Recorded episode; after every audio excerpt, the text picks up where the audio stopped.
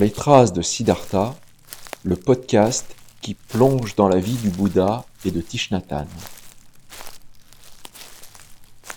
Bienvenue, je suis Pierre, et dans ce troisième épisode, Svasti rencontre Siddhartha pour la première fois et lui offre l'herbe kusa qu'il utilisera pour faire son coussin de méditation. Dans un deuxième temps, nous allons découvrir le début du témoignage incroyable de François qui deviendra frère bienveillance.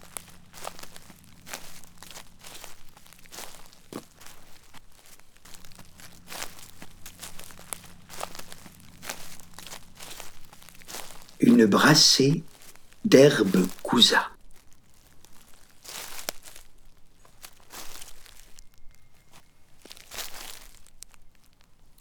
Avant d'aller se coucher, Jvashti s'assit sous un bosquet de bambou et chercha à se rappeler l'époque où il avait rencontré le Bouddha.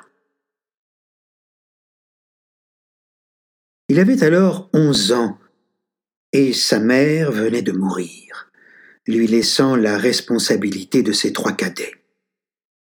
Sa plus jeune sœur, un nourrisson, n'avait pas de lait à boire. Heureusement, le seigneur Ramboul engagea Jvashti pour garder ses buffles, quatre mâles et un petit. Chaque jour, Jvashti trayait la bufflesse pour nourrir Bima. Il veillait sur les animaux avec le plus grand soin, car s'il perdait son travail, ses frères et sœurs mourraient de faim. Depuis le décès de leur père, le toit de la hutte n'avait pas été entretenu, et chaque fois qu'il pleuvait, Roupak plaçait des récipients sous les trous béants pour recueillir l'eau de pluie. Bala n'avait que six ans, mais elle dut apprendre à cuisiner, à élever sa petite sœur et à ramasser du bois dans la forêt. Elle était capable de préparer les chapatis pour la famille. Ils avaient rarement les moyens d'acheter du curry. Quand Jvashti reconduisait les bêtes à l'étable, l'odeur appétissante des épices émanant de la cuisine du seigneur Ramboul le faisait saliver. Cela lui rappelait cruellement qu'il n'avait plus connu le goût si délicieux des chapatis trempés dans la sauce de viande au curry depuis la disparition de leur père. Leurs vêtements étaient en lambeaux. Jvashti n'avait plus qu'un dhoti usé. Quand il faisait froid, il s'enroulait dans un châle de tissu brun, élimé et décoloré, qui avait une valeur inestimable pour lui. Jvashti devait trouver de bons pâturages pour les buffles, car s'il les ramenait affamés à l'étable, le seigneur Ramboul le frappait. Chaque soir, il récoltait une bonne quantité d'herbe pour que les animaux puissent manger durant la nuit. Le crépuscule annonçait l'arrivée des gros moustiques. Shvasti faisait un feu pour les enfumer. Le propriétaire des buffles le payait tous les trois jours avec du riz, de la farine et du sel. Parfois, Jvasti rentrait avec un poisson pêché dans la rivière Neranjara qu'il donnait à cuire à Bima. Un après-midi, après avoir baigné les buffles et coupé un boisseau d'herbe, Vashti eut envie de passer un moment dans la forêt voisine. Laissant les bêtes brouter aux alentours, il se mit à la recherche d'un grand arbre sous lequel se reposer. Soudain, il s'arrêta net. Un homme se tenait assis à quelques mètres de lui, sous un pipala. Il l'observa, intrigué, car il n'avait jamais encore vu une personne dégageant un tel calme. Son dos était parfaitement droit, ses pieds reposaient avec aisance sur ses cuisses. L'inconnu se tenait là, immobile, tout à sa quête intérieure. Ses yeux étaient mi-clos et ses mains, l'une sur l'autre, paume vers le haut, reposaient sur son giron. Il portait une robe jaune pâle qui laissait une épaule découverte. Il était l'image même de la paix et de la sérénité. Shvashti se sentait merveilleusement bien. Son cœur battait dans sa poitrine. L'étranger exerçait sur lui une étrange attraction. Shvashti resta sans bouger un long moment, plein de respect pour le méditant.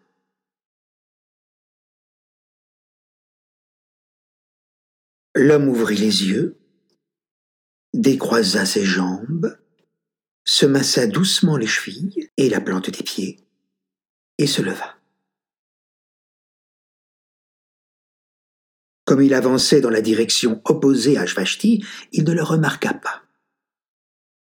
Retenant sa respiration, le jeune bouvier l'observa progresser d'un pas lent. Après sept ou huit foulées, l'homme se retourna et, apercevant Shvashti, lui adressa un large sourire plein de douceur. Comme attiré par une force invisible, l'enfant se précipita vers l'étranger, mais se figea sur place à quelques pas de lui, car il lui était interdit d'approcher un membre d'une caste supérieure. Jvashti était un intouchable et n'appartenait à aucune des quatre castes officielles. Son père lui avait expliqué que la caste des brahmanes, la plus élevée, était composée de prêtres et d'érudits. Il lisait, comprenait les Védas et toutes les écritures sacrées et faisait des offrandes aux dieux. Quand Brahma avait créé la race humaine, les brahmanes étaient sortis de sa bouche. La caste des Kshatriyas, la deuxième dans l'ordre d'importance, regroupait politiques et militaires issus des mains de Brahma. Les membres de la caste des Vassiyas étaient des commerçants, des fermiers, et des artisans qui avaient jailli des cuisses de Brahma. Les Sudras venaient des pieds de Brahma et constituaient la plus basse des quatre catégories. Ils avaient la charge des travaux manuels jugés indignes des castes supérieures. La famille de Jvashti faisait partie des intouchables, paria parmi les parias, les sans castes. Ils devaient construire leur maison à l'extérieur des villages, y effectuer les tâches les plus pénibles, la collecte des ordures, l'épandage du fumier, la construction des routes, l'engraissage des porcs, le gardiennage des troupeaux. Chacun devait rester dans sa caste de naissance. Les écritures sacrées enseignaient que le bonheur résidait dans la capacité à accepter sa condition d'origine. Si un intouchable comme Jvashti touchait une personne d'une caste supérieure, il était battu. Dans le village d'Urvela, l'un d'entre eux avait été grièvement blessé pour avoir frôlé un brahman de la main. Un brahman ou un kshatriya qui avait un contact physique avec un intouchable était considéré comme impur et devait s'enfermer pendant plusieurs semaines chez lui pour jeûner et faire pénitence afin de se purifier.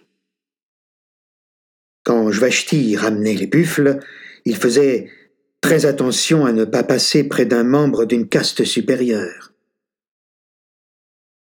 Jvashti se disait que les buffles avaient plus de chance que lui, car un brahman pouvait les caresser sans être considéré comme impur.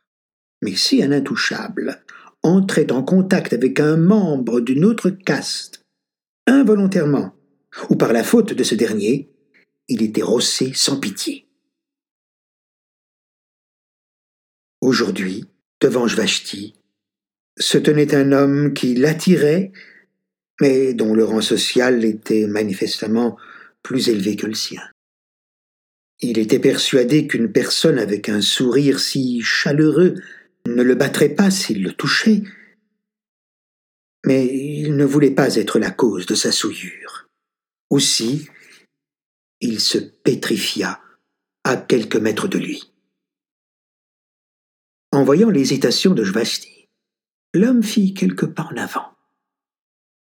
Le jeune bouvier recula afin d'éviter son contact, mais l'homme fut plus prompt que lui. En une fraction de seconde, il avait agrippé l'épaule de Jvashti avec sa main gauche et, de la main droite, lui donnait une petite tape sur la tête. Vashti fut incapable de faire le moindre mouvement. Jamais auparavant personne ne l'avait touché d'une manière aussi douce et affectueuse. Mais il fut pris de panique. N'aie pas peur, mon enfant. Au son de cette voix, la peur de Vashti disparut. Il releva la tête et contempla cet inconnu au sourire si amical. Après une courte hésitation, il balbutia J'éprouve beaucoup de respect envers vous.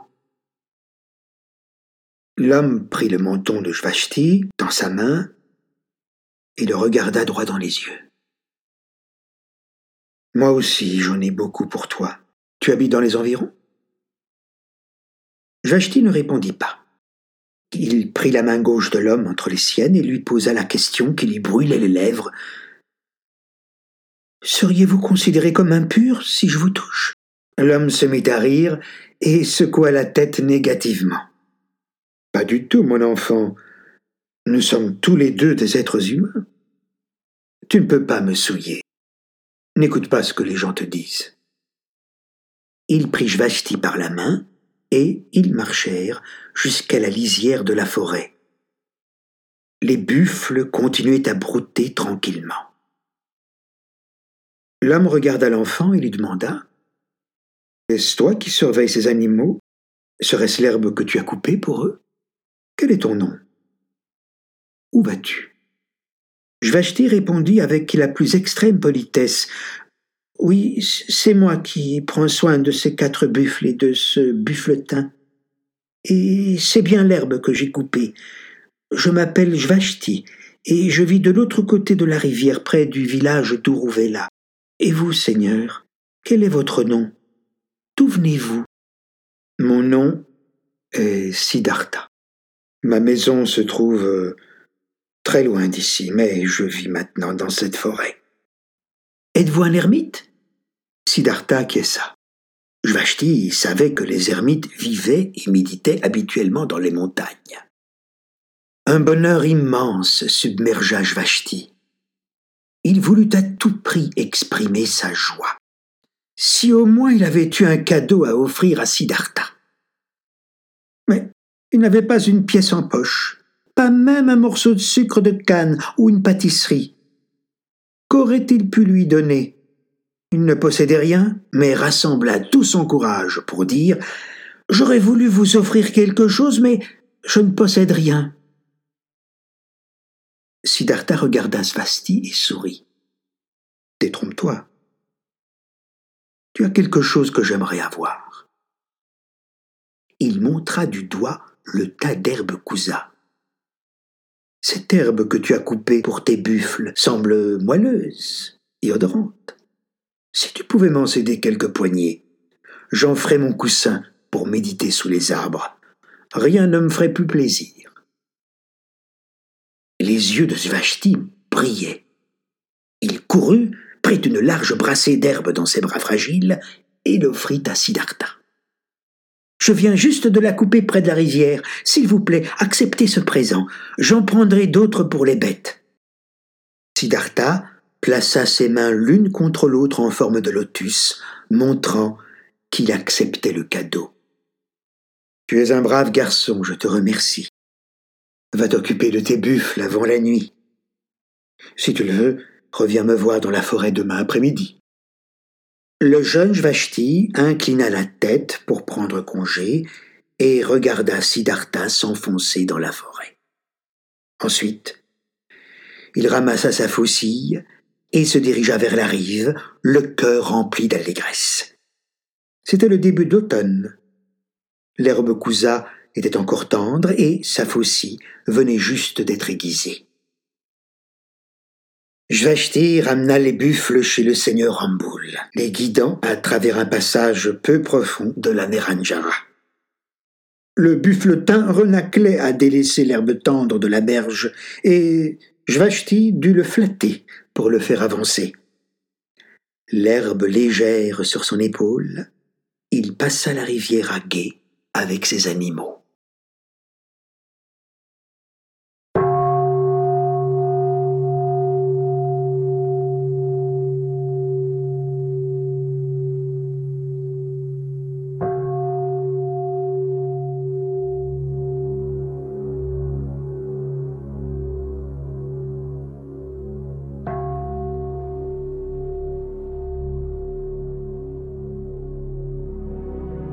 Bienvenue dans le podcast euh, sur les traces du Bouddha.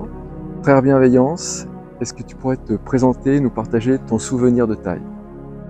Bonjour les amis, donc effectivement je m'appelle Frère Bienveillance, euh, en vietnamien, c'est Frère De Kien, et donc je vis au village des Pouniers en France euh, depuis quelques années et j'apprécie ma vie en tant que, monastique. Ça fait maintenant 16 ans que je vis au village des Pouniers et le premier souvenir qui est venu, euh, qui, pour moi qui est vraiment un souvenir euh, très tendre et très drôle, c'est on était au hameau nouveau.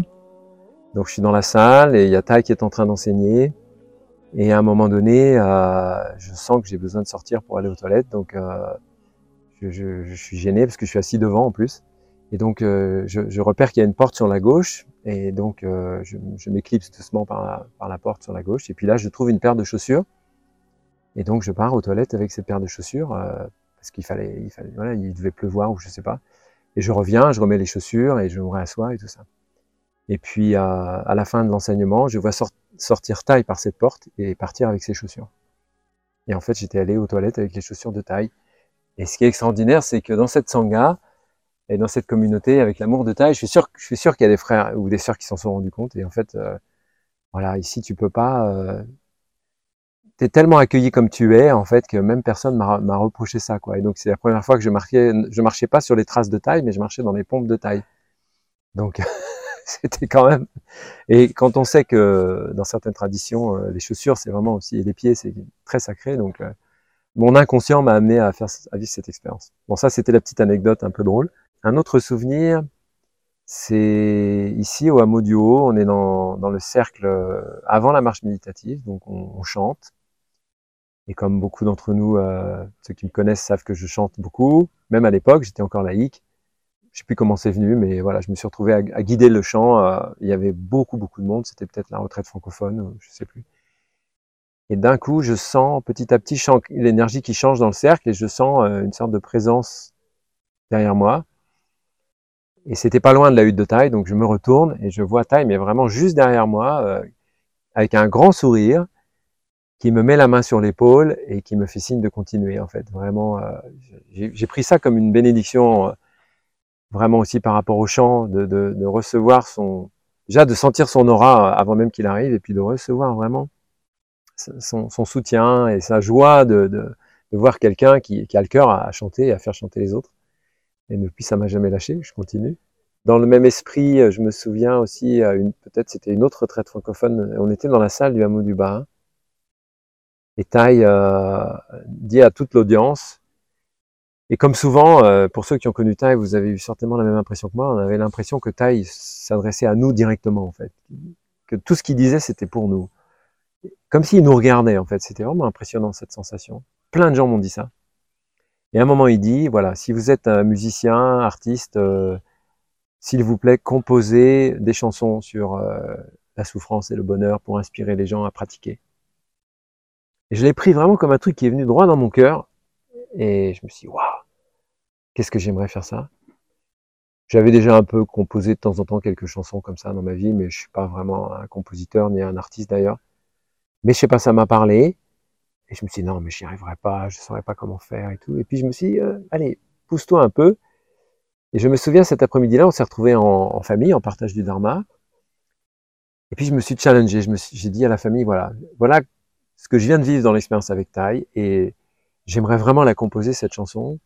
J'ai oublié, oublié un, un, moment très important. On, on, sort de la salle, il y a une femme que je connaissais pas qui vient vers moi, qui me donne un bout de papier et qui me dit, euh, je m'appelais François à l'époque, il me dit François, toi qui aimes chanter, j'ai écrit quelques quelques vers, euh, c'est le début de la chanson que Taï nous a demandé. Là, j'ai fondu en larmes, je me suis dit mais c'est incroyable. En fait, elle me donne ça à moi, moi qui avais senti ça. Donc j'arrive dans la famille du partage, j'étais tout ému, j'avais ce bout de papier, il y avait euh, cinq six phrases dessus, euh, un début d'un poème quoi. Et j'ai dit à la famille voilà, j'ai reçu ça. J'aimerais vraiment euh, composer cette chanson d'ici la fin de la retraite et l'offrir à taille. Mais je me suis, je leur ai dit j'ai vraiment besoin de vous pour m'aider parce que je ne vais pas y arriver en fait. Donc euh, ce que je vous propose c'est qu'à chaque fois que vous me rencontrez, vous me dites alors t'en es où avec la chanson, de manière à me pousser en fait à, l'écrire. Et le soir même, j'étais tellement sous pression quelque part et tellement dans l'envie aussi. J'ai continué à partir du texte qu'elle m'avait donné à, écrire le reste de la chanson. J'ai continué, j'ai commencé à gratouiller, j'ai composé quelque chose et je suis arrivé le lendemain dans le cercle de partage et j'ai commencé à leur chanter la chanson. Et là, j'ai vu qu'il y avait beaucoup d'émotions dans la famille, en fait, et j'ai dit, ouais, c'est ça, quoi. Et là, j'ai commencé à la partager un peu dans le cercle francophone, et euh, plusieurs personnes m'ont dit, mais il euh, faut absolument offrir ça à taille euh, le dernier jour, euh, et avant le dernier enseignement. J'y croyais pas trop. Du coup, j'ai dit, bon, ok, apprenons-la en, en, famille, en fait, donc je l'ai apprise avec la famille. Et effectivement, ce jour-là, le dernier jour, plein de conditions, en fait, qu'on s'est retrouvé à, offrir cette chanson à taille qui rentrait dans la salle. Et ouais, c'était vraiment un très très très très grand moment de, bonheur. Et à chaque fois que je chante, je chante cette chanson, euh, c'est tout l'amour de taille que je ressens. Ça fait comme ça.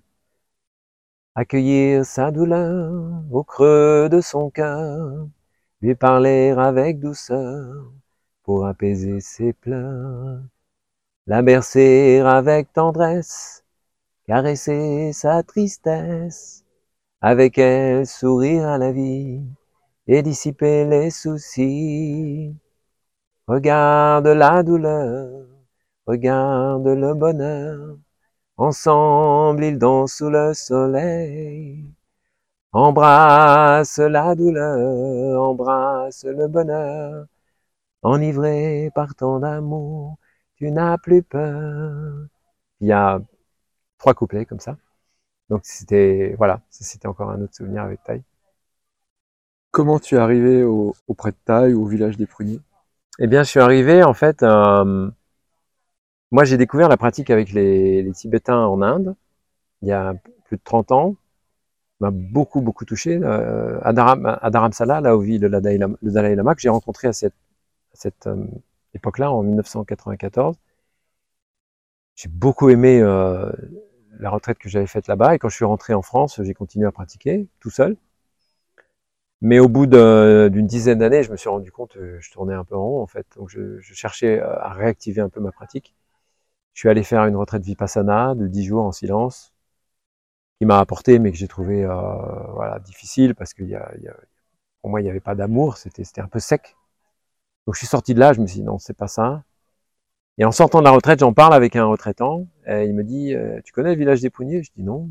Ah bah tu devrais y aller. Ça, c'est là-bas, il y a beaucoup d'amour.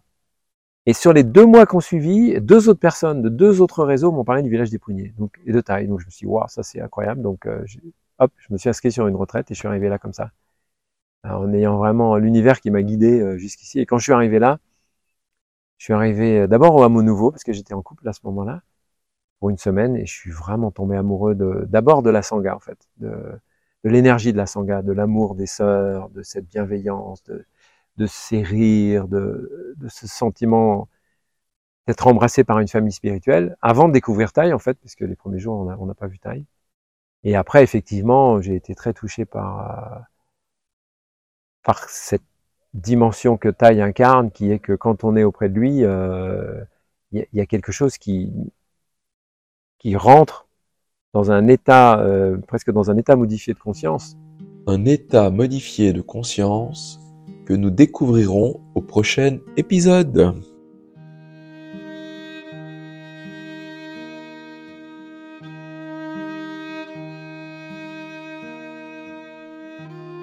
Ce programme vous était proposé par Pépino et Pierre.